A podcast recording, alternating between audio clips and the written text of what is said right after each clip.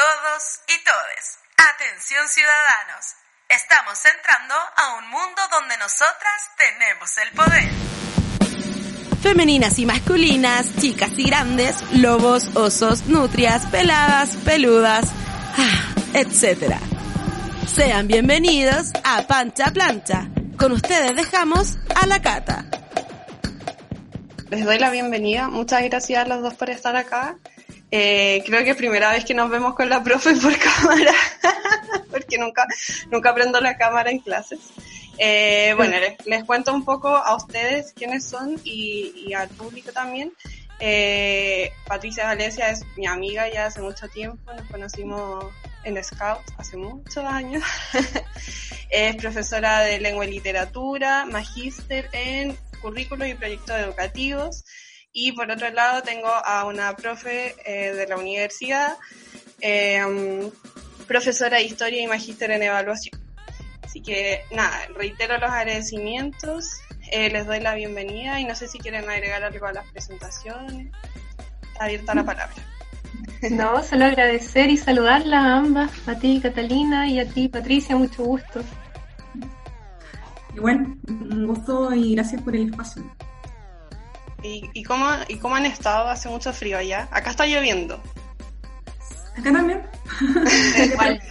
desde temprano. Sí, y llueve mucho. En este tiempo sí está lloviendo y hace mucho frío. Ya se dejó llegar el invierno con todo. Sí, pero está bien porque necesitamos agüita. sí. Bueno, eh, tal como les comenté, eh, hoy día el programa, la idea es que tratemos un poco desde la experiencia más que nada, el cómo ha sido eh, la enseñanza virtual, que más que enseñanza virtual es como enseñanza de emergencia o educación de emergencia, eh, porque claramente creo que nadie estaba preparado para, para hacer clases online. Eso es un proceso que lleva muchísimo tiempo de planificación y, todo eso, que creo que la gente en general como que no le toma conciencia, pero no es tan sencillo. Entonces, justamente de eso quiero que hablemos hoy día. Eh, las invité a las dos porque si bien las dos son, son docentes, eh, están en espacios distintos, por lo que tengo entendido. Creo que profe solo enseña en universidad. En este momento sí. Ya. Sí, entonces por otro lado eh, la Patti que trabaja en colegio, me imagino que eh, la experiencia es súper distinta. Bueno, en general es muy distinto.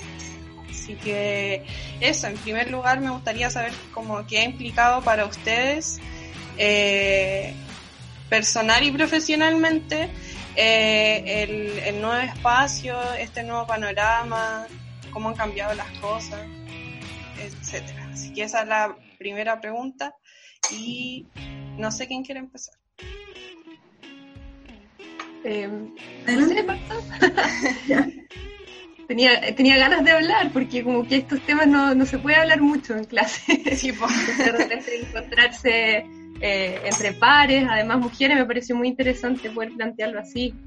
Eh, bueno, yo creo que, que la, la, Cata daba, daba en el clavo cuando decía no es solo educación virtual, es educación de emergencia en un contexto que yo digo que es de crisis. Estamos en una crisis sanitaria que ha derivado en crisis social, entonces tenemos harto, hartas problemáticas que están eh, involucrando la biografía de docentes, estudiantes, de la, de la ciudadanía en su conjunto. Entonces yo les decía, eh, y creo que lo mencionaron en algunas clases, igual que para mí ha sido, ha significado una contradicción ética en varios momentos el ver las historias personales de cada una y cada uno y pensar que igual hay que, eh, comillas, hacer clases, hay que igual poner notas, ¿cierto? Hay que eh, reunirse virtualmente sabiendo que hay estudiantes que están haciendo turnos extras de trabajo, con familias que han perdido el trabajo, estudiantes con enfermedades que han debido enfrentar la muerte de familiares. Y además una contradicción pedagógica porque no sabemos si realmente están aprendiendo. Y en eso hay que ser sincera y sincero. Yo puedo recibir trabajos, informes y leerlos, pero no tengo la certeza de que estén aprendiendo porque no les veo. Es primera vez que veo a la, la Cata, además que conozco su rostro y veo su gesto, entonces eso no ocurre, en la, al menos en la experiencia que yo he tenido y para mí ha sido una contradicción pedagógica enorme. Sí, bueno, para, para mí, perdón que justo tomé tecito porque igual hace frío. eh, sí, bueno, ha sido complejo igual. O sea, a, a, mí por temas personales no me gusta mucho ir a la universidad, pero, pero igual se echa de menos como el poder conocer a los profes, porque al final eh, yo por X motivos tengo cuatro ramos y creo que no conozco a ninguno de los profesores de los cuatro ramos en persona. Eh, entonces, súper como loco y el correo nunca va a ser lo mismo, pero a la vez igual hay otro tema que no es llegar y prender la cámara porque es una invasión igual, uno está mostrando como su espacio más privado. Eh, así que bueno, igual es, es complejo, como desde la perspectiva de estudiante. Pati, ¿tú qué nos cuentas? Eh, bueno, yo hablo desde un escenario súper particular porque um, creo que es eh, muy diversa la realidad en la que están los estudiantes hoy en día. En mi caso, eh, yo trabajo en un colegio particular, así que los chiquillos tienen acceso a Internet, tienen acceso a poder conectarse, la gran mayoría. Eh, no tenemos, o salvo, salvo excepciones, cuando de repente coinciden, son varios hermanos, ahí hay que como tornarse un poco el, los computadores, porque también hay papás con teletrabajo y todo, pero en general ya eso es un plus, el tema de poder verlos. Eh, es difícil para ellos también compartir el, el, espacio, porque de repente están medio dormidos. Ha sido toda una experiencia, eh, muy distinta a la, a la, universitaria también, porque nosotros, por lo menos en el colegio que yo trabajo, se optó por eh, una puras evaluaciones formativas.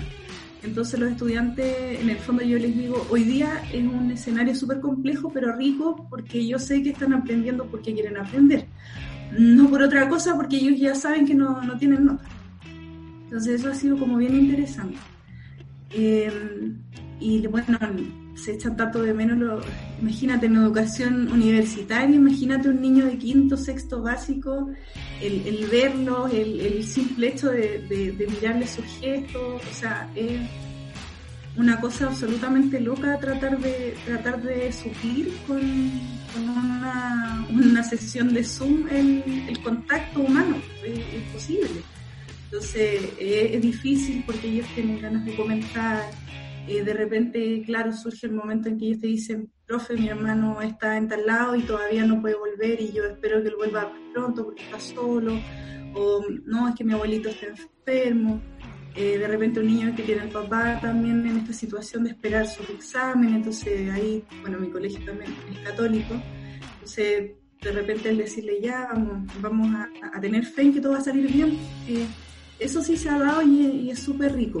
A pesar de que no reemplaza el contacto diario, sí se ha dado un, una contención. Y yo también siento que a pesar de que no se avance como en lo curricular, eh, sí es una contención súper mutua. Eh, yo de repente pienso y digo, en este contexto tan loco, eh, el saber que eh, hay alguien que depende de lo que yo estoy haciendo también te hace eh, poder avanzar y, decir, ya listo, no, no puedo estar pensando en, la fatalidad misma que nos muestran los medios todo el tiempo, sino que tengo que pensar que, los chiquillos los tengo que sacar adelante y si yo tengo que aprender algo de esto, ellos también tienen que aprenderlo y si puedo ayudar en ese proceso, genial, genial. Entonces, eh, ha sido bien, bien demandante, bien demandante del mismo hecho de aprender a usar Zoom, eh, Loreto eh, decía recién yo no manejo mucho, yo, yo tampoco, para mí fue un mundo aprender a manejar Zoom. Eh, la primera clase, todos los niños rayando el, PPT que yo estaba compartiendo, compartiendo, compartiendo su música y todo. Entonces, eh, también con la, con la efervescencia de, de, esta herramienta que es nueva y que tiene muchas cosas, más que, más que nada. Entonces, sí ha sido todo un, todo un mundo, como para escribir un libro. Sí, bueno, eh, por parte del colegio, eh, profe, yo no sé si usted, sabe, pero yo tengo una hermana de siete años ya, cumplió ahora hace poco, eh, que va en primero básico, ya está gigante, y ella también está con clases online, y me cuenta igual, como mi mamá ha sufrido N con ella y, bueno, yo no estoy con ellos, eh, pero mi mamá sufrió un montón, mi mamá igual es profe, y como que con ella en la clase, que no se concentra, ¿quién se concentra a los siete años igual frente a una pantalla? Como, no sé, yo creo que a nosotras nos cuesta mucho concentrarnos, a los siete años menos, entonces mi mamá la reta porque como que habla por el chat.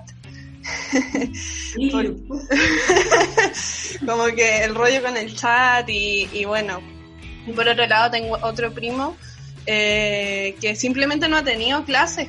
Y el otro día mi mamá me contaba que el colegio, que no voy a dar su nombre, pero es un colegio particular, como con recursos, eh, va a cerrar. Porque ni siquiera hicieron el intento de hacer algo por sus estudiantes. Eh, simplemente quedaron ahí y van a dejar a un montón de niñas y niños y niñas votados y familias eh, ha sido complejo igual, como para todos. Y también pensaba que, que bueno, pensaba que por un lado eh, quizás va a haber otra apreciación de las familias para con la educación, pero por otro lado me acordaba como de los comentarios que he visto en Facebook, que una igual lee de repente los comentarios como en las noticias y cosas así y la gente así como, ay, pero los profesores no están haciendo nada, están en su casa, ¿por qué les siguen pagando? Y, pierdo toda la esperanza. pero, pero bueno, o sea, yo creo que esto es una época de cambio, ¿no? Como de cambio de paradigma en todos los sentidos. Y quizás después, cuando ya no sea tanta presión, eh, podamos usar igual estas herramientas como, no sé, mi hermana que tiene siete años, como que, no sé, eh, sabe, es parte de su vida un celular, es parte de su vida un computador. Eh, entonces me imagino que cuando ella sea estudiante más grande, eh, eso ya va a ser parte como de, mm, de lo que es la educación. No sé qué piensan ustedes hay, hay debates de fondo ahí. Es que, es que hoy día no, no, podemos pensar fuera del marco de la crisis, como eh, por ejemplo, la, las realidades que yo conozco súper cercanas, porque tengo vecina, vecina que es profesora, es educadora de párvulos, que también está haciendo clases online. Eh, también mi pareja es profesor en enseñanza media, eh, lo está acompañando repartiendo canastas familiares, porque esas son las problemáticas que tienen las familias. Ninguno, ninguna se ha conectado a internet, porque con suerte algunos, algunas familias han podido ser ubicadas. ese, ese es como un nivel de otras también realidades. Entonces, como yo digo, claro, el debate no es solo sobre lo tecnológico, eh, sino que también qué significa hoy día como seguir avanzando en este camino, en este en contextos tan desiguales, qué es lo que se puede evidenciar y que no, no podríamos negar, como que ahí hay un tema de fondo.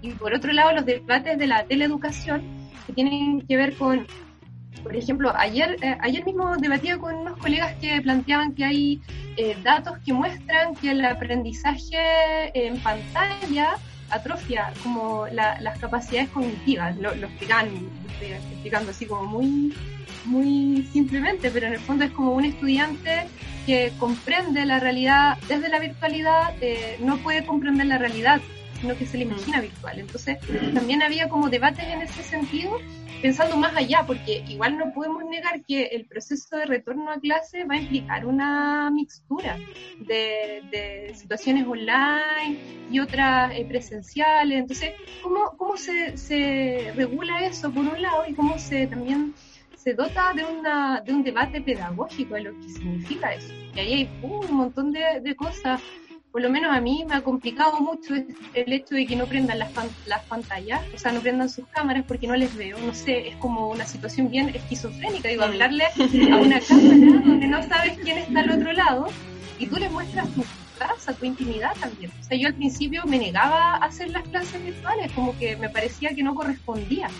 Sentía yo que no correspondía, me sentía intimidada, cuando hablaba no sabía quién estaba al otro lado y de alguna manera me iba acomodando pero, pero aún así eh, es complejo, no deja de ser. Entonces, yo creo que tiene hartas aristas por donde entrar en el debate, como da para mucho, mucho, mucho más. Es cierto que, que ya estamos en un escenario que se instaló, entonces hay que ver cómo avanzamos con eso, de la mejor forma.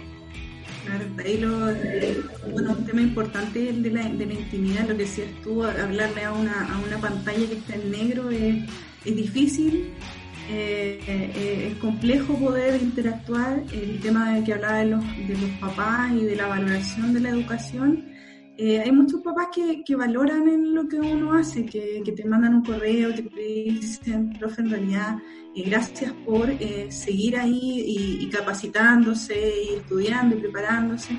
Hay otros que no, otros que no, no están conscientes de ese proceso que dices tú, Cata, de que hay que como que uno de un día para otro tuviera que ser experto en, en, educación virtual, no sé por qué, porque uno es profe y supuestamente es como súper profe que a aprender muchas cosas al mismo tiempo.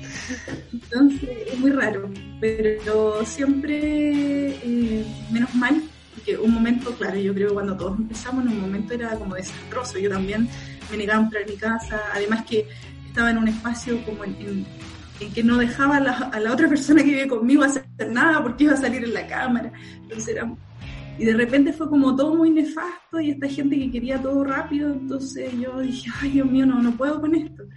Y de repente ya empezó a llegar la otra, la otra ola, digamos, de, de mucho más, mucho menor, sí, es bastante menor, pero sí la gente que dice, pucha, profe, gracias por, por hacerlo, por intentarlo y por enseñarnos y por ir aprendiendo con nosotros, eh, por acompañarnos. Entonces ahí uno dice, ya, bueno, me voy a quedar con este lado porque en realidad si no, no, no podemos avanzar mucho. También se reveló algo importante, que es que estos niños que pasaban en el computador eh, no saben ocupar el computador. No. no saben ocuparlo, no saben mandar un correo, no saben adjuntar un archivo, no, no sabían muchas cosas. Entonces yo creo que ahora sí efectivamente van a quedar un poco más hábiles en eso, en el uso de la, de la tecnología, porque antes era para jugar Fortnite, y seguramente otros juegos más actuales. Pero era eso como su, su, su aporte en cuanto al uso del computador y todas las cosas. Entonces, ahora sí, de a poco yo les he ido explicando y ellos van, van absorbiendo rápidamente la información. Y el tema que tú decías, eh, Loreto, de, de que es una realidad súper dispar, o sea, mis alumnos no tienen el, problema de, que estar in, de estar incomunicados, excepto los que viven en, parcelas, es como el problema. Entonces, de repente, eh, surge la necesidad de transmitirles de alguna forma la responsabilidad, yo les digo la responsabilidad, ¿qué significa esta, esta ventaja que ustedes tienen? Porque lamentablemente el año pasado eh, conversamos mucho a, a, partir del estallido social de la desigualdad que había en nuestro país. Yo les decía, aquí otra vez se manifiesta, porque mientras ustedes están conectados en Zoom conmigo, ya con lata, con sueño, como sea, pero están conectados aquí, estamos algo, algo avanzando eh, seguimos hablando por, por, lo menos en términos de, de estudiante, de profesor, eh, hay otros niños que no, que no tienen conexión a internet y que no tienen cómo ir a buscar el libro al colegio que simplemente este año lo van a pasar mirando tele. Y ahí nuevamente vamos a tener la diferencia que hay entre establecimientos educacionales. Entonces, le digo, ustedes tienen que ser, eso no lo puedo arreglar yo, no lo pueden arreglar ustedes tampoco, pero sean conscientes de, del beneficio que tienen en el fondo y cómo lo van a usar más adelante. Sí, bueno. La... Dale, Pati, perdón. no, como eso lo que uno de repente tiene la, la inquietud de, de, transmitirle a, lo, a los chicos, pues esa, esa conciencia, pero es difícil, obviamente. Sí, bueno, lo que iba a comentar es que yo igual como que no puedo evitar ponerme eh, política para estas cosas, pero creo que todo esto es muy político, de hecho. Eh, que finalmente lo que estamos observando en esto, eh, en esta crisis, que no solamente es el COVID-19, sino que es una crisis que, crisis que se sostiene desde el 18 de octubre, eh, que fue en aumento y que yo creo que después va a seguir en aumento, eh, lo único que estamos observando acá es como la agudización de una desigualdad que estuvo siempre ahí y que muchas personas no querían y muchas personas siguen sin querer ver. Y finalmente, eh, como que todo esto se ve también reflejado en la educación, como esta desesperación por querer seguir todo como si fuera normal, como eh, la desesperación como desde lo neoliberal por producir, porque a costa de cualquier cosa, a costa de nuestra privacidad, por ejemplo, a costa de nuestra salud mental, eh, no importa nada porque hay que producir. Por un lado, en la universidad, eh, si bien y lo siento, profe, pero si bien yo entiendo que los profes están haciendo lo máximo que pueden, hay muchos que no entienden cosas mínimas como que en verdad no podemos estar dos horas frente a un computador en una clase. O sea, eso no, no es humano. y ahí hay otra cosa que se ve mucho, la deshumanización. O sea, y tenemos más arriba en la universidad, eh, bueno, no sé si la profe sabe, quizás para sí, pero yo hace dos años fui consejera universitaria y vi cómo las autoridades de la universidad son una muralla y no son capaces de conectarse con sus estudiantes y no nos escuchaban. Entonces, ahora siguen sin escuchar y sin darse cuenta y hay mucha molestia de parte de los estudiantes, como justamente por eso, pues porque por muchas becas que hayan dado, eh, igual nos exigen miles de trabajo.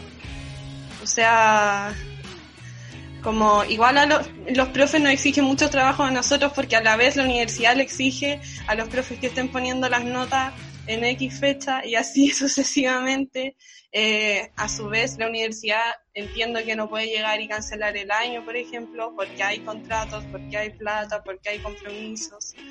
Y a su vez hay un gobierno que, que no maneja la crisis, en verdad ni siquiera la maneja mal, como yo siento que quizás es un poco dramático, pero yo siento que nos quiere muertos y que para ellos es mil veces más conveniente que estemos en nuestras casas encerrados en la cuarentena que estemos en la calle como lo estuvimos todos los meses que estuvimos.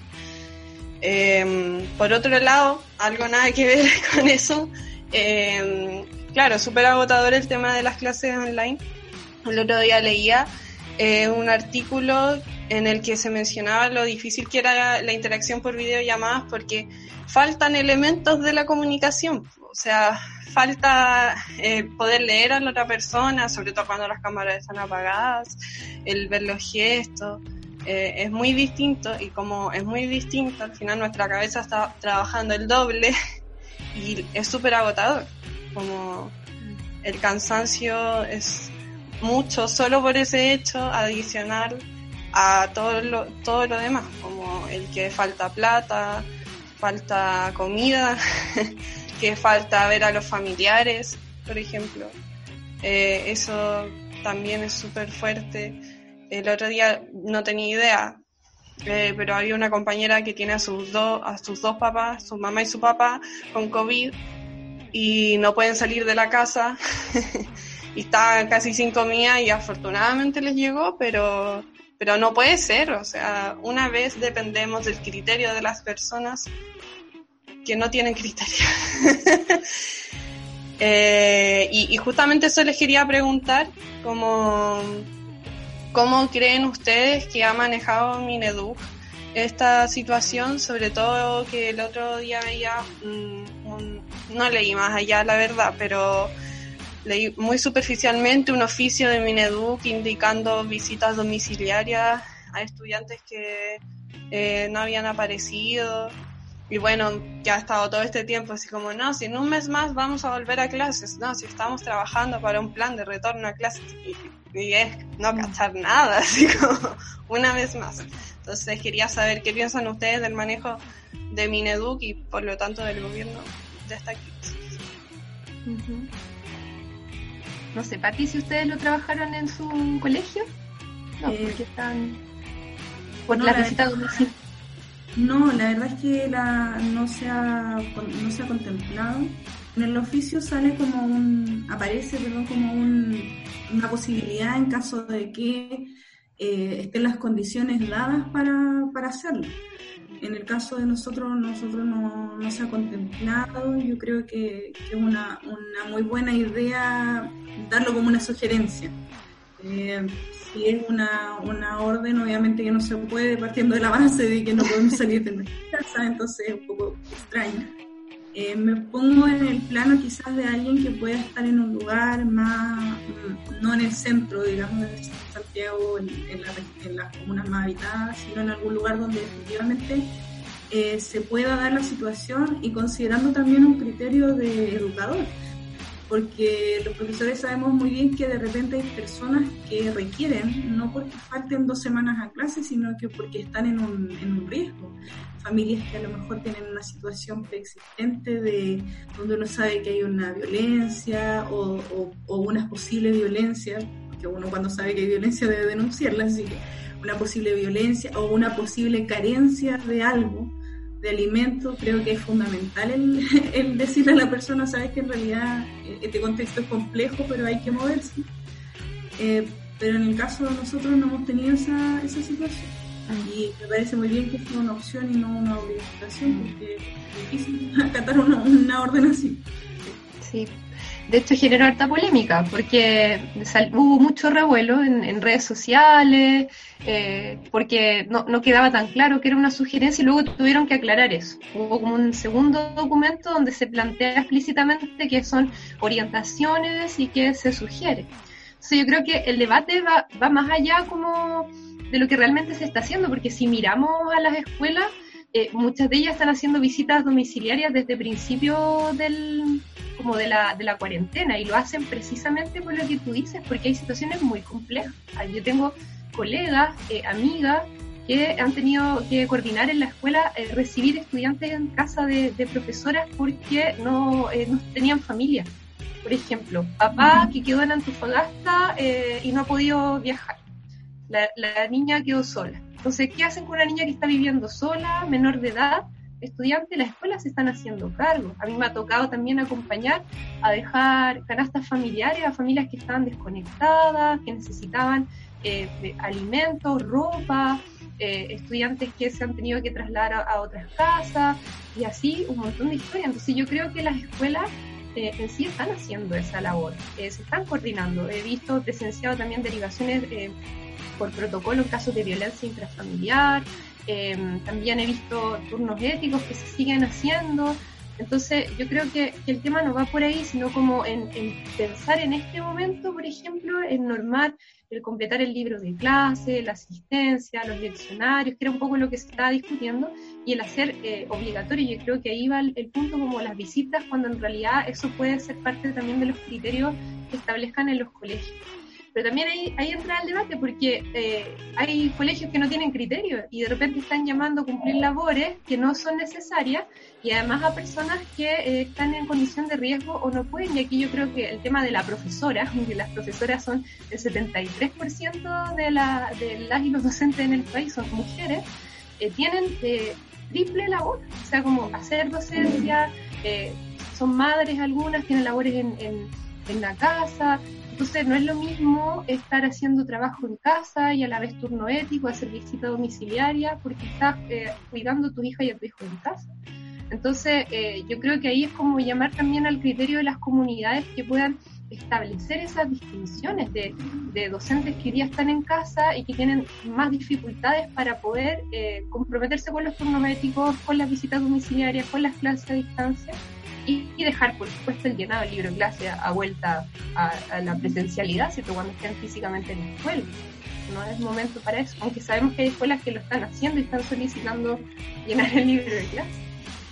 Sí, bueno, eh, nuevamente faltan protocolos, como, pero protocolos mm, reales, como que realmente sean un aporte, porque finalmente lo que se hace es dejar a criterio eh, de cada colegio, de cada institución lo que pasa y creo que la educación es suficientemente importante como para que no sea así. No puede haber...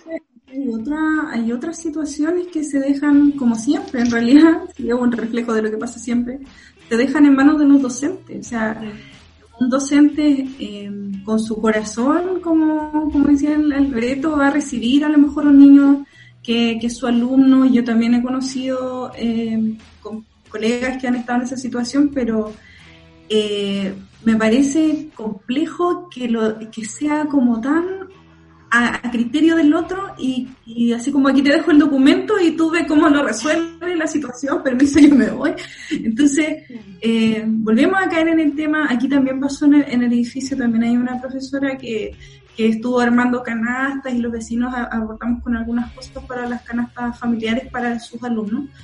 Eh, entonces, queda, queda siempre como el hecho de, del apoyo, el apoyo entre, en la comunidad, que está muy bien y es muy bueno, necesario, pero falta ese otro, ese otra estrategia donde la, autoridad también dispone de, la, de las herramientas necesarias, porque uno hace las cosas con disposición, pero imagínate no está o esa persona, la vecina de acá, la, profe a lo mejor hubiera estado enferma o hubiese estado cuidando a un pariente, ella no hubiese tenido la posibilidad de estar alerta apoyando a, esas familias, que eran varias, y esas familias hubieran quedado sin el apoyo en ese momento. Entonces, eh, esa delegación eh, como al instinto materno, que es un poco, y si no era Loreto, es como muy es un peso súper super grande y yo creo que también hasta un poco, eh, no sé cómo decir, es un buen chileno un poco patudo, sí, bastante. sí, estoy súper de acuerdo. Sí, yo, yo ahí comparto, de hecho, el mismo Paulo Freire lo decía, no eres tía, eres maestra.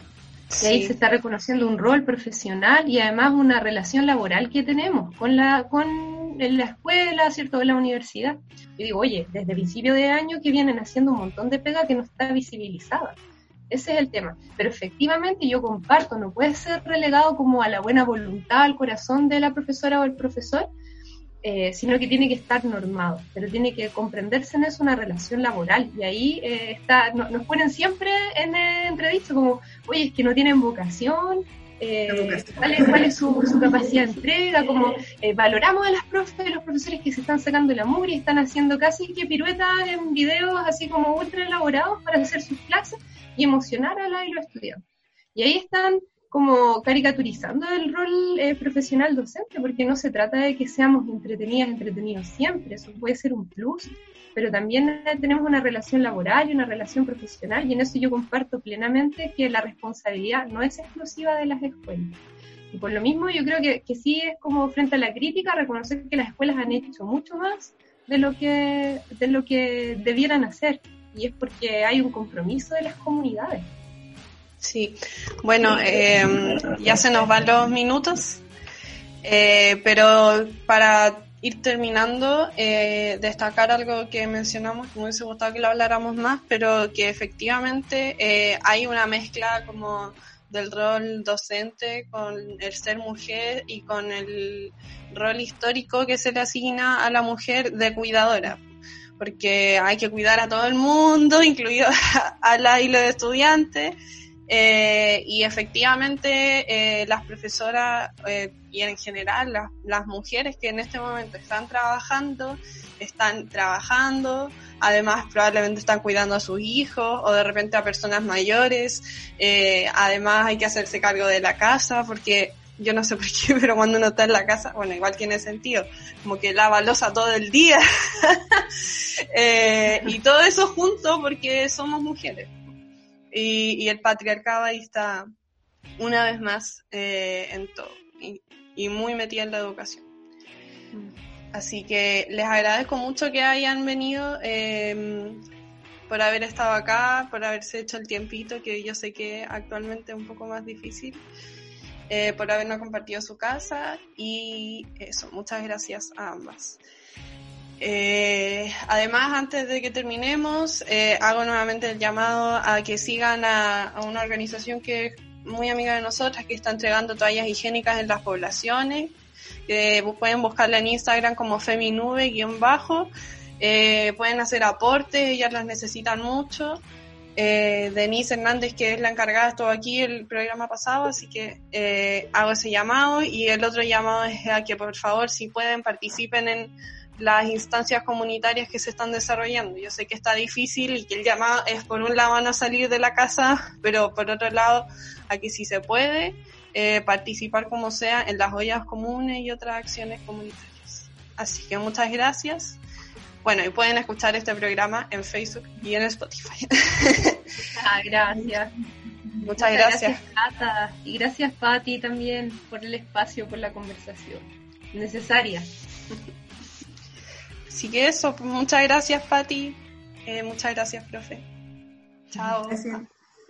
Chao, gracias. Que estén bien, descansen. Estén súper bien.